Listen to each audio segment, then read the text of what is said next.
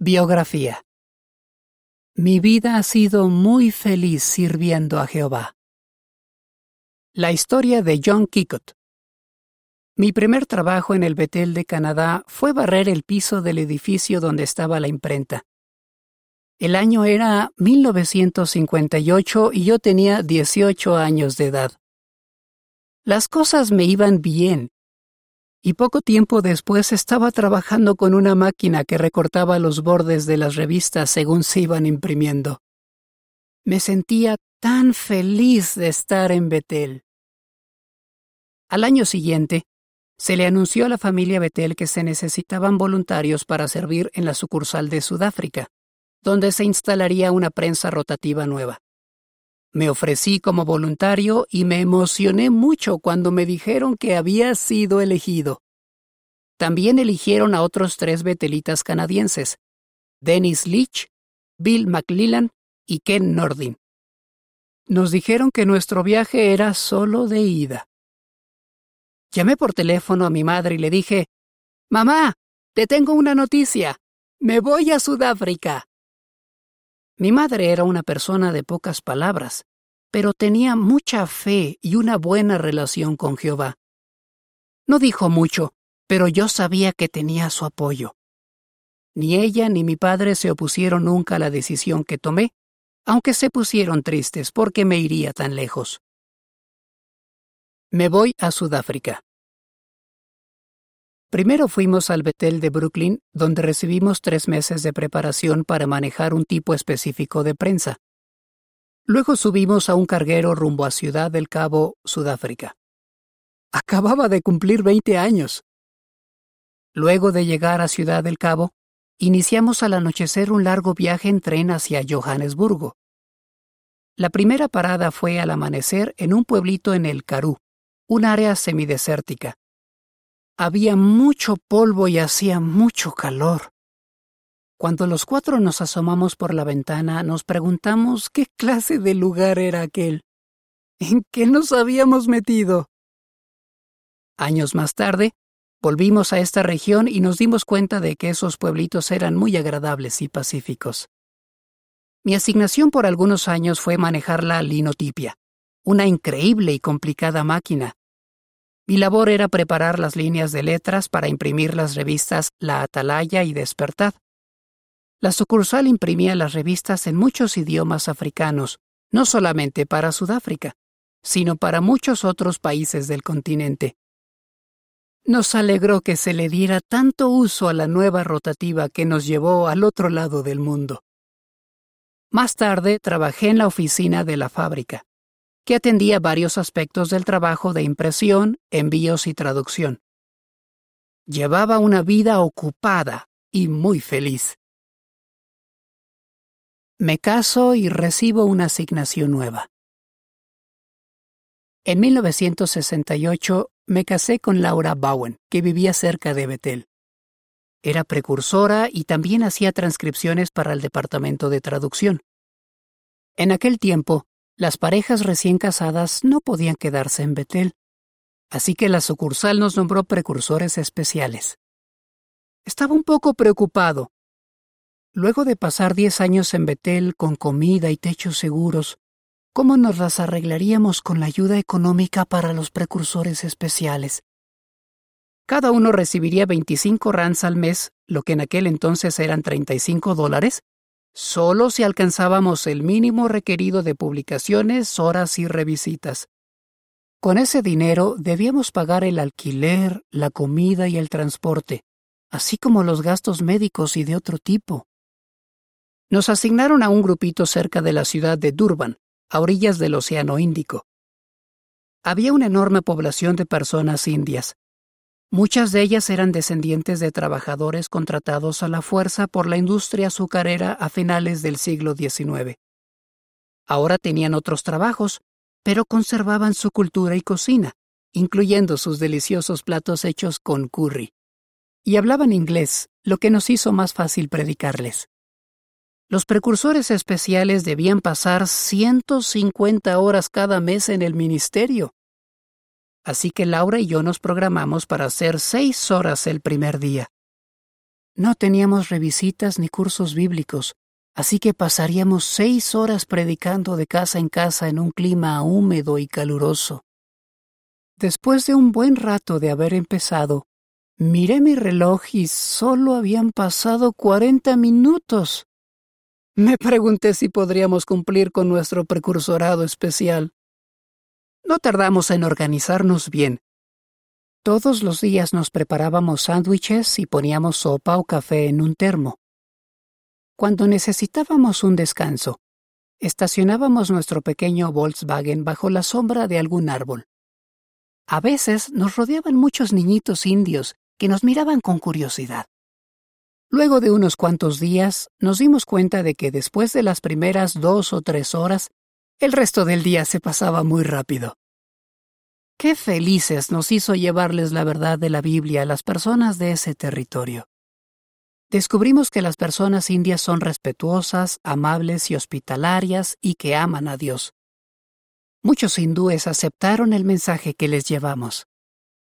Les encantaba aprender acerca de Jehová, Jesús, la Biblia, el futuro nuevo mundo de paz y la esperanza para los muertos. Un año después, teníamos veinte cursos bíblicos.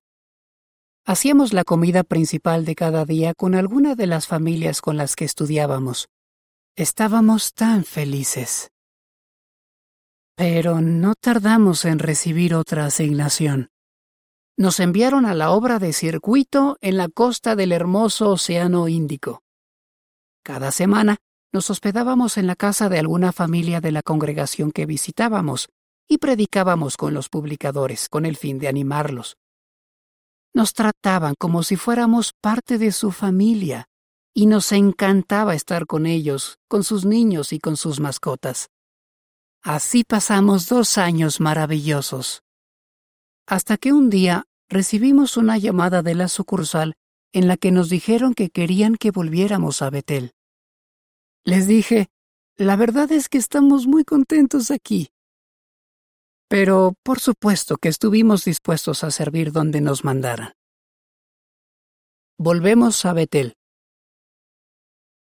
Mi asignación en Betel fue en el departamento de servicio, donde tuve el privilegio de trabajar con muchos hermanos de experiencia en aquel tiempo, después de que el superintendente de circuito visitaba una congregación, enviaba un informe a la sucursal.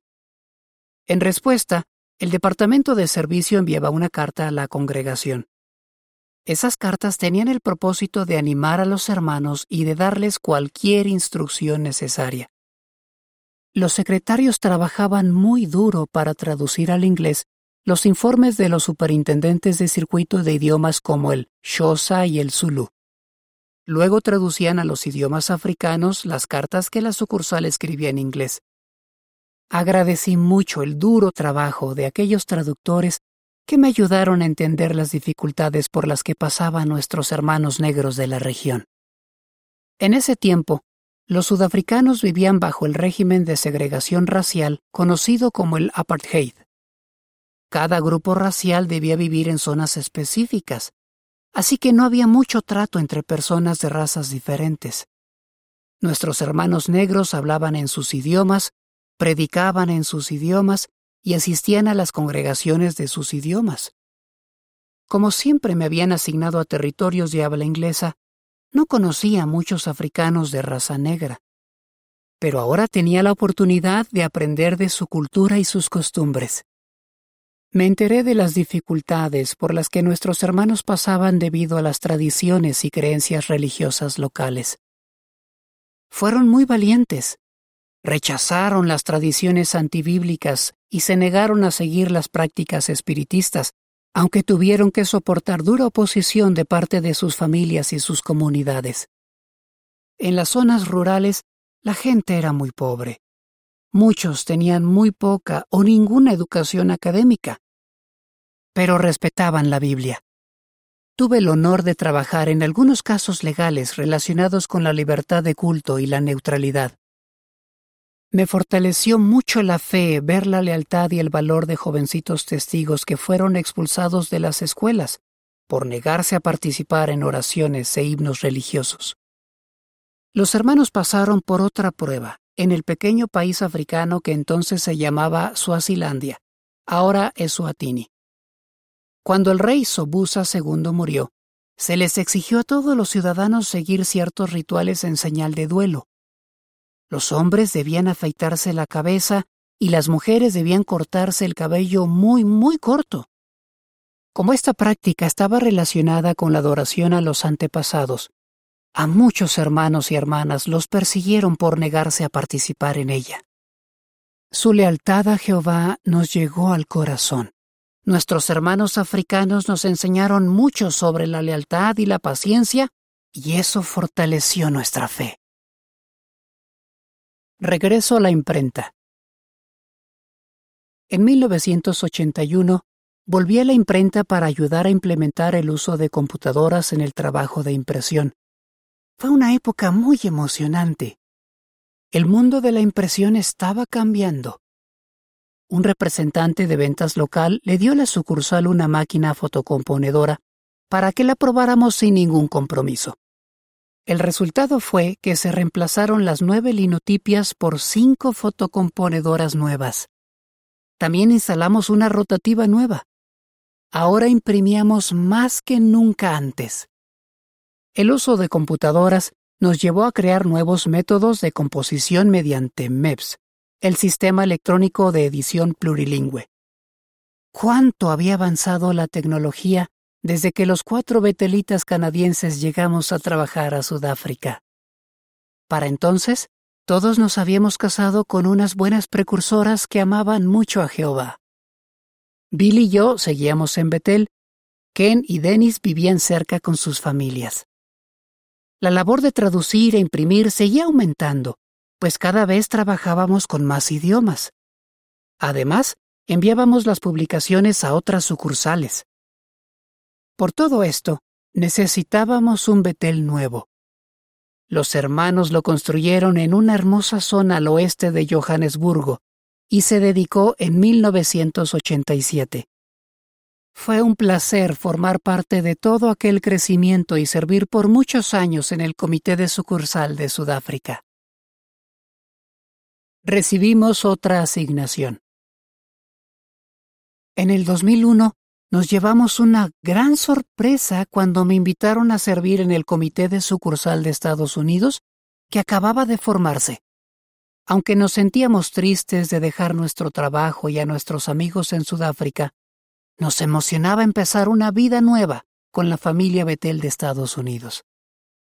Algo que sí nos preocupaba era estar lejos de la madre de Laura, que ya era mayor.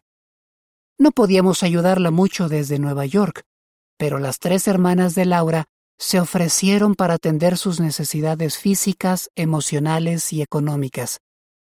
Nos dijeron que aunque no podían estar en el servicio de tiempo completo, cuidar de su madre nos ayudaría a nosotros a mantenernos en nuestra asignación. Nos sentimos muy agradecidos con ellas. Mi hermano y su esposa, que vivían en Toronto, Canadá, también nos ayudaban cuidando de mi madre, que era viuda. Para entonces, ya llevaba más de veinte años viviendo con ellos. Agradecemos de corazón que la hayan cuidado con cariño hasta que falleció, poco después de que llegamos a Nueva York. Es una bendición contar con el apoyo de familiares que están dispuestos a hacer ajustes en sus vidas para asumir responsabilidades que a veces pueden ser difíciles. Durante algunos años, mi asignación en Estados Unidos fue en producción de publicaciones, una tarea que se ha modernizado y simplificado todavía más. Y recientemente he trabajado para el Departamento de Compras. Qué gusto ha sido servir los últimos 20 años en esta enorme sucursal en la que ahora hay unos cinco mil betelitas y unos dos mil voluntarios externos. Hace sesenta años, jamás me hubiera imaginado que estaría aquí. Laura me ha dado todo su apoyo a lo largo de los años. Nuestra vida ha sido maravillosa. Valoramos mucho las diferentes asignaciones que hemos tenido y a todos los hermanos con los que hemos tenido el honor de trabajar. Entre ellos están los que sirven en las numerosas sucursales que hemos visitado en muchas partes del mundo. Ahora me han dado una carga de trabajo reducida, pues ya tengo más de 80 años. Y hay muchos hermanos jóvenes que pueden hacerse cargo. Un salmista escribió, Feliz la nación que tiene por Dios a Jehová. Salmo 33:12. Eso es muy cierto. Estoy tan agradecido de haber podido trabajar para Jehová junto a su pueblo feliz. Fin del artículo.